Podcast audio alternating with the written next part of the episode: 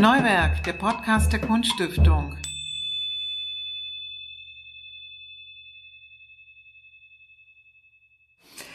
Ja, herzlich willkommen zu einer neuen Folge unseres Podcasts Neuwerk. Ähm, normalerweise sitzt an dieser Stelle Ingolf Kern und interviewt die Künstler.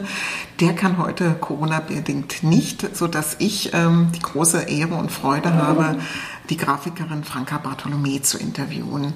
Das Besondere ist, dass ähm, Franka Bartholomä eine äh, Stipendiatin der ersten Stunde ist, die wir seit vielen Jahren begleiten dürfen. Viele Jahre heißt in dem Fall über 15 und das ist doch ein ganz schön langes Stück des Weges beziehungsweise Lebens. Franka Bartholomä wurde 1975 in Hohenmölsen geboren. Von 1994 bis 2003 studierte sie an der Burg Giebichenstein an der Hochschule für Kunst und Design in Halle in der Studienrichtung Grafik bei Professor Thomas Rug. Nach ihrem Studium erhielt sie zahlreiche Stipendien, unter anderem 2005 das Schleswig-Holstein-Stipendium des GEDOC-Hauses in Lübeck. Sie erhielt das erste New York-Stipendium der Kunststiftung des Landes Sachsen-Anhalt. Sie war unter anderem auch zu Gast im Künstlerhaus Lukas in Ahrenshoop. Sie gewann, und das ist relativ ungewöhnlich äh, für eine Stipendiatin der Kunststiftung, viele nationale Kunstpreise. So unter anderem 2011 den ersten Preis der Internationalen Grafiktriennale in Frechen. Sie war Kunstpreisträgerin des Landes Sachsen-Anhalt. 2016-17 erhielt sie den Mainzer Stadtdruckerpreis. 2017 war sie die erste Preisträgerin des Nordhäuser Grafikpreises der Ilse Traut Glock Grabe Stiftung. Und im letzten Jahr sehr herausragend herausragend war sie die erste Preisträgerin des internationalen Lukas Kranach-Preises der Stadt Kronach. Ihre Arbeiten wurden in vielen Einzelausstellungen, Gruppenausstellungen, man kann auch wirklich sagen, in der ganzen Welt gezeigt, unter anderem in Washington, Shanghai, Sie stellt im Gutenberg Museum in Mainz aus, in der Akademie der Künste in Berlin, aber auch im Karnachhaus in Wittenberg oder im Deutschen Bundestag. Franka Bartholomä lebt und arbeitet als Grafikerin in Halle an der Saale. Der Anlass für diesen Podcast heute ist nicht nur, dass wir die Künstlerin sozusagen vorstellen wollen, sondern ist die große Einzelausstellung von Franka Bartholomä, das Mädchen K, hier in der Kunststiftung Sachsen-Anhalt. Und natürlich hoffe ich sehr, wenn Sie diesen Podcast hören, dass die Ausstellung dann schon geöffnet wird oder wir sie zumindest bald eröffnen werden. Ja, das Mädchen K, die, die Ausstellung von Franka Bartholomä, ähm, ist eine, eine, hat eine ganz besondere Entstehungsgeschichte. Ähm, Franka Bartholomä wurde vor einigen Jahren gefragt, ähm, ein, ein, ein berühmtes Nationalepos neu zu illustrieren. Es handelt sich um die Geschichte von Truyen Co. Ähm, äh, das ist, ist eine, das vietnamesische Nationalepos im Ausgang des 18. Jahrhunderts geschrieben von Nguyen Du und ähm, sie wurde beauftragt, es, man könnte fast sagen, neu zu erzählen, zu interpretieren auf ihre ganz eigene Art und Weise. Truyen Kieu, das vietnamesische Nationalepos, gilt als eines der bedeutendsten Werke der vietnamesischen Literatur. Es ist von Nguyen Du am Ende des 18. Jahrhunderts verfasst worden und äh, erzählt das schwere Schicksal des Mädchens Kyo. Es geht äh, im weitesten Sinne um die Bewahrung der menschlichen Würde, auch unter schwierigen Lebenssituationen und auch um das Recht eines jeden Einzelnen auf ein selbstbestimmtes Leben. Dieses Nationalepos ist in einer klassischen Versform, dem Lukbat, geschrieben und ähm, ja, erzählt die Geschichte von Kyo. Ähm, Kyo ähm, äh, muss sich opfern in diesem in diesem Text, um ihre Familie zu retten. Ihr Vater, der ein einfacher Bauer ist, kann seine Schulden nicht mehr bezahlen. Der Bruder soll ins Gefängnis kommen und ähm, Kyo wird sozusagen gezwungen, äh, sich zu verkaufen. Sie wird in die Prostitution getrieben und ähm, dieses Gedicht oder dieses Epos erzählt in äh, schier endlosen Etappen von dem schweren Leben von Kyo. Es gibt auch ähm, zwei Selbstmordversuche, aber am Ende nimmt die Geschichte ein glückliches Ende. Kyo findet zu ihrem Geliebten zurück, sie wird mit ihren Eltern vereint und sie findet auch Erlösung in der buddhistischen Religion.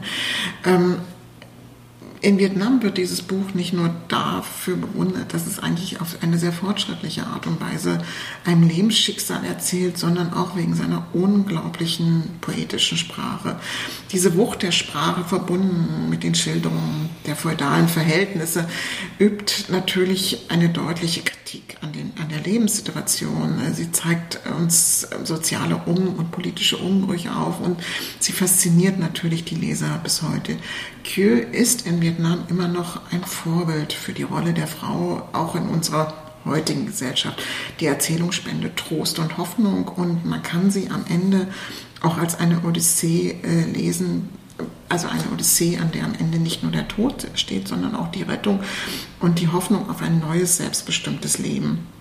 Äh, ganz besonders toll ist auch die Geschichte, äh, wie ähm, das Mädchen Kieu sozusagen dieses, dieses Buch ins Deutsche übersetzt wird. Ähm, es ist eine wirklich sehr besondere Übersetzungsgeschichte. Der Journalist Franz Faber wurde 1954 äh, nach dem Krieg als ähm, äh, 1954 als ähm, Kriegsberichterstatter ähm, nach Vietnam geschickt. Er sollte über eine Schlacht berichten, eine ziemlich berühmte Schlacht, die Schlacht von Dien Bien Phu, ähm, die sozusagen die, die große Befreiung Vietnams einläutete und dies ist ihm nicht geglückt. Er kam Monate zu spät ähm, und konnte ähm, praktisch nicht mehr über diese Schlacht schreiben, traf aber auf Ho Chi Minh und äh, während dieses ersten Vietnam-Aufenthaltes drückte ihm Ho Chi Minh ähm, das Mädchen Kieu in die Hand und sagte ganz lapidar zu ihm, vielleicht können Sie damit etwas über anfangen und übersetzen. Äh, Franz Faber hielt ähm, die, die französische Übersetzung in der Hand und sah zunächst äh, für sich keine Möglichkeit, dieses Werk zu übersetzen. Aber es gab eine glückliche innereheliche Konstellation, über die man unbedingt berichten muss. Denn die Frau von Franz Faber, Irene Faber, war Fremdsprachenkorrespondentin, sprach hochbegabt fünf Fremdsprachen und war sehr, sehr sprachaffin und ähm, äh, sie ermutigte eigentlich Franz Faber, sich doch dieser Übersetzung zu stellen, obwohl beide eigentlich kein Vietnamesisch konnten. Aber wie immer gibt es einen glücklichen Umstand. In Anfang der 60er Jahre kam ein erster Vietnamesischlehrer an die Humboldt-Universität und beide begannen Vietnamesisch zu lernen. Irene Faber etwas intensiver und ähm, auch mit mehr äh, Nachdruck und Franz äh, Faber äh, begleitete sie in diesem Lernprozess.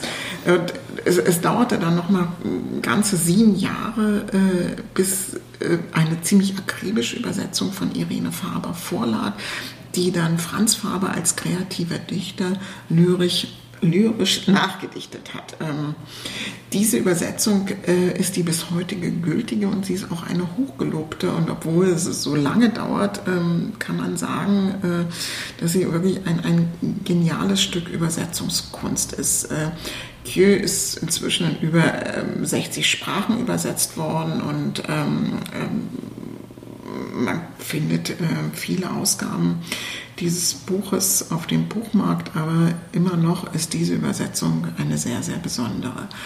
Franka, äh, jetzt habe ich lange genug geredet. 2017 hatte ich das, ist das Goethe-Institut Hanoi mit der Bitte an dich herangetreten, dieses Nationalepos Truyen Kieu, das Mädchen Kieu von Nigoyan Du, ähm, neu zu illustrieren, eine, zu bearbeiten, ähm, ja, eine, eine künstlerische Neuinterpretation vielleicht zu inszenieren. Du hast ja natürlich dieses Buch besorgt und gelesen. Was war dein erster Eindruck von der Lektüre und auch von Kieu? Ja, ich war erstaunt, wie leicht sich das liest. Es ist ja ein Vers-Epos, also eine literarische Form, die nicht unbedingt gebräuchlich ist, hier und heute. Aber man steckt äh, schnell ein. Äh, das Buch ist wirklich spannend und voller unerwarteter Wendungen. Ich habe es wirklich gern gelesen. Die Sprache wirkt auf den ersten Blick, ja, wie soll ich sagen, vielleicht ein bisschen blumig. Äh, aber die starke Bildhaftigkeit kam mir mit meiner Vorliebe für metaphorisch aufgeladene Arrangements doch sehr entgegen. Ich habe beim Lesen ständig Bilder vor meinem, meinem inneren Auge gesehen, wie zum Beispiel der Fächer mit dem Bild der Sonnenblume. Das ist ein Zitat, eigentlich ein Nebensatz. Aber ich sah sofort dieses Mädchen mit dem Sonnenblumengesicht vor mir. Gab es außer zum Beispiel dieses Mädchen mit dem Sonnenblumengesicht, was ja auch äh, das Motiv äh, für unsere gesamte Kampagne und ähm, das Hauptmotiv der Ausstellung gleich im Eingangsbereich ist, noch weitere Textstellen, die dich ähm, ganz besonders beeindruckt und berührt haben. Ja, mehrere. Also das mit der Sonnenblume, das habe ich gerade gesagt. Aber auch äh, die Formulierung. Ihr Schmerz glich dem der Seitenraupe, der aus dem wunden Leib mein Rohr den Faden reißt. Das ist auch ein Zitat. Das ist ein starkes Bild, das tut richtig weh. Davon inspiriert sind diese Raupen, äh, die aus Papier geschnitten habe und die an mehreren Stellen der Ausstellung von der Decke hängen an einem Faden. Äh, am Anfang des Buches steht ein prophetischer Traum Kios, der ihr düsteres Schicksal quasi vorwegnimmt. Mein großes Papierschnittensemble Schwarzvögel, das, dies, das den Hauptraum der äh, Kunststiftung jetzt dominiert, basiert ebenfalls auf einem Traum, den ich um, um die Zeit etwa hatte, als das Kio-Thema an mich herangetragen wurde. Das entspricht wirklich meiner Herangehensweise, dass ich so ein neues Thema erstmal in meine eigene Welt integrieren muss und persönlich darauf reagieren muss. Vögel gelten ja in vielen Kulturen als Boden der Götter oder Ahnen. Und meine Vögel, äh, die so aufrecht schreiten, sind ja keine echten Vögel. Das sind Traum- oder Totemwesen, Gesandte aus einer anderen Sphäre. Übermächtig schreiten sie über die Wand und ein kleines Mädchen stemmt sich gegen den ersten, größten, als wollte sie die Zeit aufhalten. Aber vielleicht umarmt sie ja auch und begrüßt, was auf sie zukommt.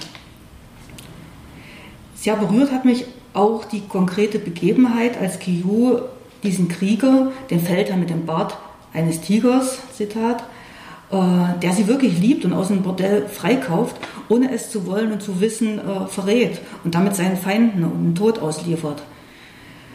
Selbst schuldig zu werden, absichtlich oder nicht, das ist vielleicht das Schlimmste, was einem passieren kann. Und dennoch gehört es zum Grundelend des menschlichen Daseins. Leben heißt schuldig werden, Handeln heißt schuldig werden, Entscheidungen treffen. Das ist etwas, was mich äh, überhaupt sehr beschäftigt. Und davon angeregt sind eigentlich diese Mädchenfiguren, die ihr Gesicht unter einer Tüte oder Schachtel, Eimer, was auch immer verbergen. Vielleicht aus Scham, vielleicht auch aus einer inneren Orientierungslosigkeit heraus. Du stellst äh, Textstellen in Bildern vor, die eigentlich immer wieder zeigen, dass es eine Hoffnung auch im aller, allergrößten Elend gibt. Dass das Leben auf dem Lande natürlich wenig idyllisch, aber dafür sehr auffühlend ähm, dargestellt wird. Wie kam es zu dieser letztendlich doch sehr hoffnungsfrohen Perspektive auch auf Teilstücken des Werkes, die, die gar nicht so hoffnungsfroh sind? Ja, das ist eine schwierige Frage. Ich bin ein sehr emotionaler Mensch. Und so entstehen meine Arbeiten wahrscheinlich aus einem gefühlsmäßigen Überdruck heraus. Ich banne auf wallende Empfindungen und Stimmungen, indem ich bildhafte, bildhafte Chiffren dafür schaffe. Und in diesem Sinne habe ich auch auf das Kyo-Thema auf rein emotionale Weise reagiert. Das Buch kam mir mit seinem tragischen Schicksal und diesen wirklich krassen Wendungen sehr entgegen. Hoffnung und Verzweiflung, das liegt oft nah beieinander. Mhm. Im E Epos genauso wie im wirklichen Leben. Hast du, äh, wenn man diesen Text liest, eine Beziehung zwischen dir und Q herstellen können? Du hast von ihr geträumt, hast du schon erzählt, aber ähm, sie hat dich ja doch auch über einen sehr, sehr langen Zeitraum begleitet. Du hast über ein Jahr an diesen Arbeiten gesessen. Ja, gab es eine Beziehung zwischen dir und Q? ja, schwierig. Wenn man liest, identifiziert man sich äh, automatisch mit der Hauptfigur, fiebert mit ihr mit, leidet mit ihr mit, äh, freut sich mit ihr mit. Aber zwischen Gios und meiner Lebenswelt sehe ich eigentlich kaum Parallelen. Weit ausgeholt und vielleicht ein bisschen abwegig, ähm, Kio hat sich ja, um ihre Familie zu retten, verkauft und wurde zur Prostitution gezwungen. Äh, Prostituierte waren lange Zeit ein beliebtes Sujet in der bildenden Kunst. Europas mhm. jetzt da. Vielleicht einfach deshalb, weil sie sich fürs Aktmodell stehen hergaben, vielleicht auch, weil das Künstlerdasein gewissermaßen eine Form geistlicher Prostitution ist. Die Liebe und das künstlerische Schaffen ist etwas, das eigentlich im höchsten Maße freiwillig geschehen sollte. Amo vole uzis, ich liebe, ich will, dass du bist, sagt der mittelalterliche Gelehrte Johannes Scotus über den göttlichen Schöpfungsakt. Diesen Spruch habe ich in verschnörkelter Kinderschrift im oberen Bereich des großen Holzschnitts Heide, das ist dieses große Pferd eingearbeitet. Denn zu träumen und seine eigene kleine Welt zu zeichnen wie ein Kind, empfinde ich immer noch als Idealform meines eigenen Kunstschaffens. Nun ist es aber so, dass man als Künstler, Künstlerin wirtschaftlichen und gesellschaftlichen Zwängen unterworfen ist. Und irgendwas muss man ja leben. Also ist man gezwungen, Sachen zu machen, die man gar nicht machen will. Vielleicht nicht prinzipiell, aber nicht in dem Tempo, nicht zu der Zeit, nicht in der Größe, nicht in der Technik. Ich denke, jeder kennt das irgendwie. Aber mit der Inspiration ist es wie mit der Liebe. Die lässt sich nicht zwingen. Jedenfalls bei mir nicht. Das ist, das ist sehr, sehr verständlich und sehr, sehr weise gesagt. Und äh, die, die, die sehr besondere Arbeit Heide hängt hier im, im, im zweiten Raum der Kunststiftung, also wenn Sie zuerst hören und dann in die Ausstellung kommen. Franka, du hast für die Ausstellung in Hanoi und letztendlich auch hier für die Ausstellung in Halle den Titel Das Mädchen K gewählt. Ist dies nur ein Blick auf Kjö, dein Blick auf die Rolle der Frau, wie sie aus der Lektüre des Epos inspiriert wurde? Was hat dich ähm, dazu getrieben, sozusagen den Titel etwas zu verändern? Ja, die Entscheidung im Ausstellungstitel den Namen Kyo nicht auszuschreiben, war eine Form der Aneignung. Ich habe ja keine Illustration im klassischen Sinne gemacht. Es sind eigene Reflexionen bzw. Assoziationen, die vom Buch angeregt wurden und äh, letztlich darüber hinausgehen. Mir fällt es ehrlich gesagt schwer, zu einem bestimmten vorgegebenen Thema zu arbeiten, weil ich extrem starke innere Bilder mit mir herumtrage. Diese drängen sich bei mir immer im Vordergrund. Deshalb muss ich einen Auftrag, wenn man das so nennen will, stets lange mit herumtragen, um das Thema in meine eigene Welt integrieren zu können und äh, bestenfalls eine Synthese zu finden. Äh, ich hatte ja auch sehr lange Zeit dafür, anderthalb Jahre. Mit der Rolle der Frau habe ich mich nicht befasst. Es geht mir ausschließlich um Kiyu als Mensch, umhergeworfen vom Schicksal, fühlend, kämpfend, verzweifelnd, liebend und ganz wichtig, denkend und kreativ handelnd. Also dieser Spannungsbogen zwischen Geworfensein und Selbstbestimmtheit. Also aus diesem Grund sind eigentlich alle meine Figuren auch nicht äh, unbedingt Frauen. Es sind eher kindliche Figuren, sexuell neutrale Figuren, weil es geht nur um, um den Menschen, um ja, Empfindungen, die eigentlich jeder hat. Mit der Ausstellung, Franka, zeigst du uns ähm, auch auf deine Art und Weise ein neues Bild über Vietnam und über eine Region, die wir anscheinend sehr wenig wissen. Es ist für uns im gewissen Sinne ein weißer Fleck auf der Landkarte der Kunst. Ähm, wir können hier zwar an jeder Ecke in einen Vietnam-Epos gehen, aber wenn uns jemand fragt, was sind denn die wichtigsten Autoren oder die wichtigsten Städte, Kunstwerke, Orte, dann merkt man schnell, dass eigentlich Stille eintritt. Ähm, du hast ja vor zwei Jahren äh, das Mädchen K in, in Hanoi ausgestellt, im dortigen Goethe-Institut. Wie war dann dein Eindruck über dieses Land, als du dort warst, als du aufgebaut hast und wie, hast du es dir anders vorgestellt oder ist genau das innerlich letztendlich eingetroffen, was du dir über Monate in deinen Gedanken eigentlich erdacht hast? Ja, mein Eindruck. Äh, vorneweg, jetzt kommen sehr viele unterschiedliche Gedanken. Ich bin in der Hinsicht vielleicht sehr speziell. Ich reise nicht besonders gern. Und an fremden Orten nicht in meiner vertrauten Umgebung zu sein, das ist bei mir mit sehr großen Spannungen verbunden. Das ist sicherlich ein Problem, aber es ist einfach so. Das hat die ganze an sich wunderbare Aktion in jedem Moment überlagert. Mich hat gleich am ersten Tag eine heftige Erkältung heimgesucht und man kann froh sein, dass damals noch nicht von Corona die Rede war, sonst hätte man mich gleich in Quarantäne gesteckt und die ganze Sache wäre geplatzt. Aber so habe ich das durchgezogen, trotz Triefnase und Fieber. Dabei kam mir entgegen, dass das Goethe-Institut Hanoi wirklich bestens organisiert war. Man hatte für die Ausstellung extra Rahmen anfertigen lassen, passgenau. Und beim Aufbau hatte ich die akkuratesten, freundlichsten und schnellsten Techniker, mit denen ich je aufgebaut, aufgebaut habe. Ja, ja. Und die Akkuratesse der Vietnamesen hat mich überhaupt sehr beeindruckt. Äh, als meine Arbeiten wieder nach Halle zurückkamen, waren sie ordentlicher eingepackt, als ich das selbst hinbekommen hätte. Die Papierschnitte an den Ecken in rotes Papier eingeschlagen, so richtig schöne kleine gefaltete Hüllen. Mit der Reise nach Vietnam ist übrigens ein Kindheitstraum oder sowas in der Art in Erfüllung gegangen. Meine Oma hat äh, Deutsch für Vietnamesen unterrichtet, äh, die in der DDR eine Weiterbildung gemacht haben. Ich glaube als Elektriker. Und manchmal haben sie meine Cousins und mich mit zu Festen und Feiern. Ich war als Kind fasziniert von diesen freundlichen, geschickten Männern, die ihre Kleidung selbst nähen konnten und fantastisch kochen und eher heitere Partys feierten, wenn ein Angehöriger gestorben war. Schon damals hatte ich einen gewissen Hang zum, ja, wie soll man das nennen, transzendenten, mystischen und die asiatische bzw. buddhistische Glaubenskultur übte eine große Faszination auf mich aus. Äh, ich denke, das hat auch die Weichen für bestimmte Eigenheiten gestellt, die heute äh, noch in meinen Arbeiten durchscheinen.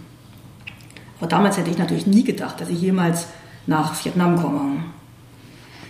Hanoi 2019 habe ich als sehr moderne, lebendige Stadt erlebt, lebendiger als hier. Die Gesellschaft ist sehr jung, viele Kinder, viele Jugendliche und vor allen Dingen viele, viele Mopeds.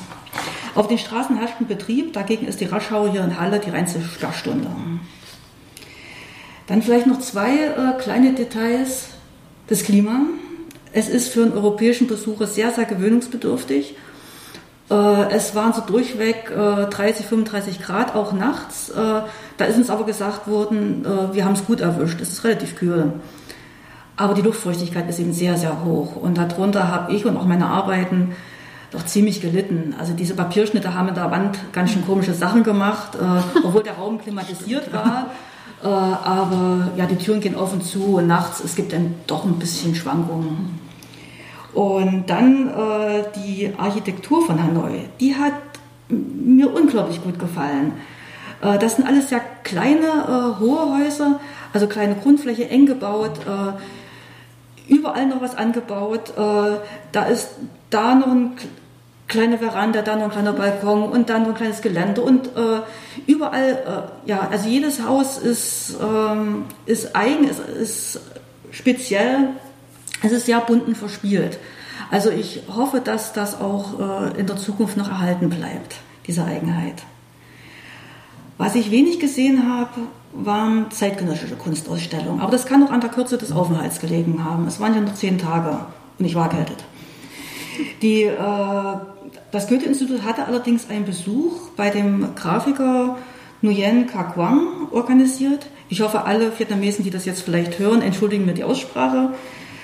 Ähm, das war ein Höhepunkt meines Aufenthalts. Äh, ja, der Quang hatte ein großes, perfekt ausgestattetes Atelier mit einer selbstgebauten Druckpresse.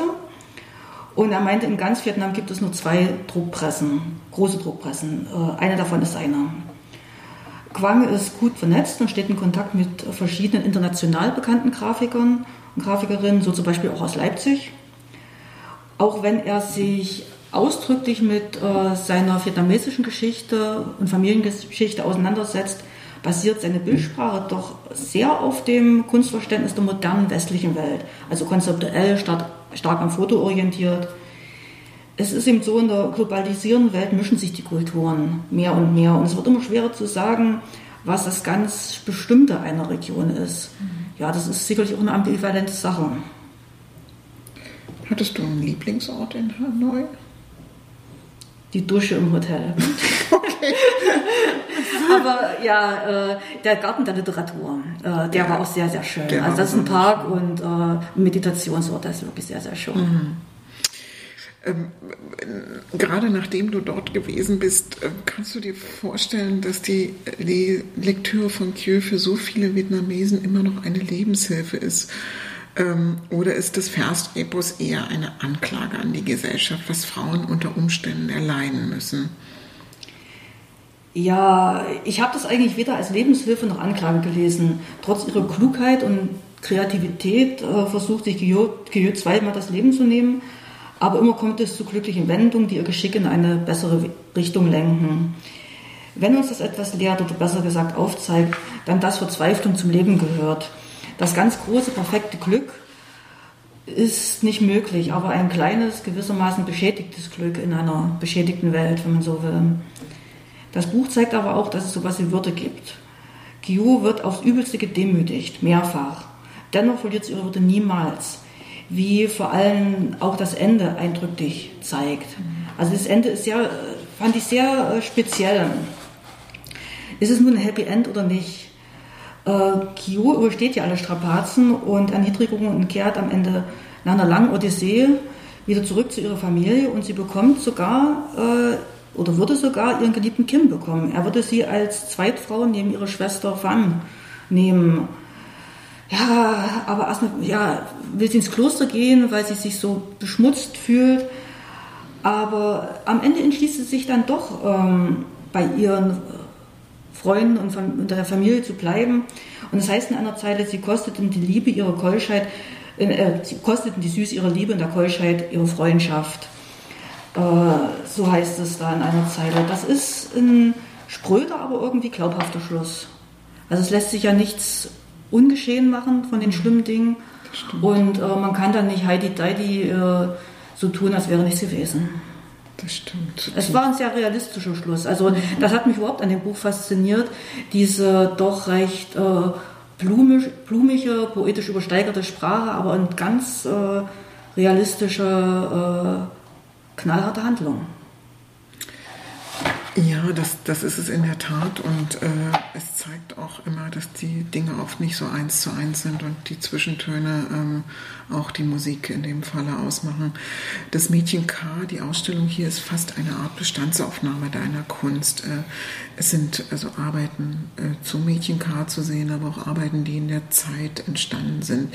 Zu sehen sind also nicht nur Holzstände, sondern eben auch wirklich äh, sehr große drei, vier Meter hohe Scherenschnitte in besonderen Formaten. Wieso hast du dich für diese Kombination zwischen Scheren und Holzschnitt entschieden? Ja, wenn man ehrlich sein darf, die Entscheidung war nicht ganz freiwillig. Wilfried Eckstein, der Leiter des Goethe-Instituts in Hanoi, hatte sich für den Ausstellungsraum ein neues, möglichst großes Papierschnittensemble gewünscht. Das kam für mich zu einer, zu einer Zeit, da war ich eigentlich am, an einem Todpunkt mit meinen Papierschnitten. Ich hätte am liebsten nur noch Holzschnitte gemacht ja, äh, es ist dann doch, hat dann doch irgendwie funktioniert, weil ich so lange Zeit hatte und es war eigentlich auch gut, dass äh, da mal jemand geschoben und gedrückt hat. Aber der Holzschnitt ist und bleibt die Technik, in der ich mich unangefochten zu Hause fühle. Das sind viel größere Dichten und Steigerungen möglich, mehr Raum, mehr äh, Vielschichtigkeit, Verwobenheit, was man in den doch recht eindimensionalen Papierschnitt nicht so hinbekommt. Äh, mir ist mehr denn je bewusst geworden, wie sehr ich doch das begrenzende Bevier der Druckplatte brauche, dieses schützende Gehege. Das ist so eine Art Ruheinsel, die ich mir schaffe, mit der ich mich von einer doch manchmal als chaotisch empfundenen Welt irgendwie abgrenze. Und die Öffnung äh, in den Raum oder an die ganze Wand, also die ganze Wandfläche mit Scherenschnitten zu bespielen, das ist was sehr reizvoll, entspricht aber eher nicht so mein Naturell. Äh, praktisch alle Arbeiten in dieser Ausstellung sind schwarz-weiß und es gibt, glaube ich, überhaupt nur zwei Collagen, wo es einen Hauch Farbigkeit gibt. Ist das letztendlich dein Farbspektrum? Ja, auf alle Fälle, ganz klar. Ich mag die Reduktion. Sie stellt für mich eine Konzentration aufs Wesentliche dar, eine Intensivierung des Visuellen. Überflüssige Reize werden ausgeblendet. Für mich ist das äh, im Gegenpol zur Übermacht an bunten Bildern, mit denen man tagtäglich konfrontiert wird. In der Kunst ebenso wie im Alltag. Also wie schon gesagt, so eine Art Ruheinsel, die ich mir selber schaffe, aber die ich auch dem Betrachter anbieten möchte. Das ist es wirklich. Aus dieser Ausstellung kommt man als anderer Mensch raus, das kann ich Ihnen versprechen. Was möchtest du den Besuchern ähm, dieser Ausstellung mit auf den Weg geben? Es gibt eigentlich keine richtige oder falsche Weise, meine Arbeiten zu sehen. Sie sind Einladungen zum Weiterdenken, zum Träumen, zum freien Assoziieren. Wenn jemand was ganz Eigenes darin erkennt, dann nur zu, das ist vollkommen in Ordnung. Was sind denn deine nächsten Projekte und Ausstellungen, die du oh, vorhast? Weil ja, das liegt ja nun schon ja, das Mädchen ja. eine ganze Weile zurück und ähm, äh, planst du im Moment? Ich plane eigentlich nie. Ich denke eigentlich nie in Ausstellungen und Projekten. Entscheidend ist für mich immer das, woran ich gerade arbeite. Und zwar nur aus mir selbst heraus. Das lässt sich oft schwer in Worte fassen, weil meine Bilder sehr intuitiv, äh, fast tranceartig entstehen. Ich habe mehrere Bewerbungen um Kunstpreise und Stipendien erlaufen. Mal sehen, was daraus wird. Im Herbst soll es im Risa e.V. in Dresden eine Ausstellung zum Thema Nähe geben bei der ich voraussichtlich mit einem kleinen Beitrag dabei bin. Und für Mai 2022, jetzt nur schon mehrfach verschoben, äh, ist eine Ausstellung bei den Hochdruckpartnern in Leipzig geplant zum Wave Gothic Treffen zum, zu Pfingsten. Das ist ein lang gehegter persönlicher Wunsch von mir, gewissermaßen Back to the Roots. Also so viel auch noch zu meiner Vorliebe für Schwarz-Weiß. Aber erstmal will ich, muss ich wieder zu meiner alten Schaffenkraft zurückfinden, denn äh, der dritte Lockdown hat mir doch ganz schön aufs Gemüt geschlagen. Da geht es nicht nur die so, denn wenn Sie diesen Podcast jetzt hören, ähm, dann hoffen wir natürlich, dass endlich wieder die Ausstellungshäuser, Galerien, Museen geöffnet sind, ähm, dass wir alle dieses Fest der Bilder letztendlich feiern können. Wie hast du dieses ganze letzte Jahr erlebt? Ich frage es deshalb, weil in der Ausstellung drei ganz neue Arbeiten ähm, äh, von dir hängen, die sehr still fast einsam sind in ihrer Bildsprache, aber doch auch ähm, grandios tief. Wie bist du durchgekommen, Franka? Hm. Ja, den ersten Lockdown im Frühling 2020 habe ich noch als willkommene Auszeit hingenommen. Endlich konnte ich mal ohne schlechtes Gewissen dem frönen, was ich am liebsten mache. Also arbeiten, mich im Atelier verkriechen und Bilder machen. 2020 war ein extrem produktives Jahr, bezogen auf die Anzahl an entstandenen Werken, Werken und ein paar hängen nun schon hier mit in dieser Ausstellung Das Mädchen kam. Der zweite Lockdown im November hat mich dann schon mächtig gefrustet. Ich hatte mehrere Ausstellungen, die bereits hingen, aber nie geöffnet werden konnten. Ansprechende Online-Angebote zu erstellen, erwies sich als unbeschreiblich zeitaufwendig. Und dennoch ersetzen sie das reale physische Zeigen von Kunst nur unzureichend, gerade im Fall aller, die wie ich rein analog arbeiten. Ich habe nie gern am Computer gesessen und die Anpassung an das neue digitale Leben und fällt mir doch sehr, sehr schwer. Nicht zuletzt deswegen hat mich der dritte Lockdown in diesem Jahr an die Grenzen des Erträglichen gebracht. Ich verbringe inzwischen mehr Stunden vom Computer als im Atelier. Ich merke, wie sich dadurch meine Wahrnehmung verändert. Ich sehe keine neuen Bilder mehr. Ein Zustand, den ich von mir eigentlich nicht kenne. Aber die Quelle der Inspiration scheint versiegt, abgewirkt durch zu viel Schreibkram, zu viel Drumherum, aber vor allem auch durch diese zermürbende Planungsunsicherheit. Man ist ja eigentlich ausgebremst, aber ständig auf dem Sprung, immer abrufbar, quasi in Dauerbereitschaft. Und äh, ich bin sicherlich auch ein Typ, der besonders empfindlich darauf reagiert, weil ich doch mehr Ruhe brauche als andere Menschen. Und insofern zehrt das sehr an Kräften. Ich möchte endlich mal wieder das Gefühl haben, etwas abhaken zu können. Die ausgefallenen und verschobenen Projekte türmen sich langsam zu einem immer größer werdenden Berg vor mir, der, der mich mehr und mehr erdrückt. Ich wünsche mir sehnlichst, dass wieder Ausstellungen möglich sind, einschließlich unsere hier, das Mädchen K. an der Kunststiftung, egal unter welchen Umständen, begrenzte Besucherzahlen, Anmeldungspflicht, Masken sowieso, Tests, Abstandsregeln. Egal, das alles lässt sich durch ein Kunsthaus besser äh, organisieren als in jedem Supermarkt, in der Straßenbahn. Mhm. Zumal das kultivierte Orte sind mit kultivierten Menschen. Also wir Künstlerinnen warten darauf und ich glaube, die Leute auch. Das ist ein wunderbares Schlusswort, Franka. Ähm, wir wünschen uns nichts mehr, als dass die Ausstellung geöffnet ist, dass die Leute in, in Scharen strömen, dass sie lange vor den Bildern stehen, dass es sie zum Nachdenken anregt, auf eine Reise, manchmal auch eine Zeitreise mitnimmt und ähm, dass sie am Ende aus dieser Ausstellung rausgehen und ähm, wissen, wie sehr wir diese Kunst auch in unserem Alltag brauchen und was sie, was sie am Ende uns, uns auch schenkt äh, durch die Begegnung. Ähm, ja, kommen Sie in die Ausstellung, besuchen Sie uns, ähm, hören Sie sich vielleicht vorher diesen Podcast an natürlich. Und ähm, die Ausstellung ist immer von, von Mittwoch äh, bis Sonntag von 14 bis 18 Uhr geöffnet und wenn dieses Zeitfenster nicht reicht, dann öffnen wir sie bis Mitternacht. Alle, aber auch wirklich alle sollen diese wunderbare Ausstellung sehen, die, glaube ich, so eine Once-a-Lifetime-Geschichte ist. Und ähm, die darf man sowieso nie verpassen. Vielen Dank, Franka, nochmal für dieses wirklich schöne, intensive Gespräch und ja, herzlich willkommen in der Kunststiftung. Ja, danke.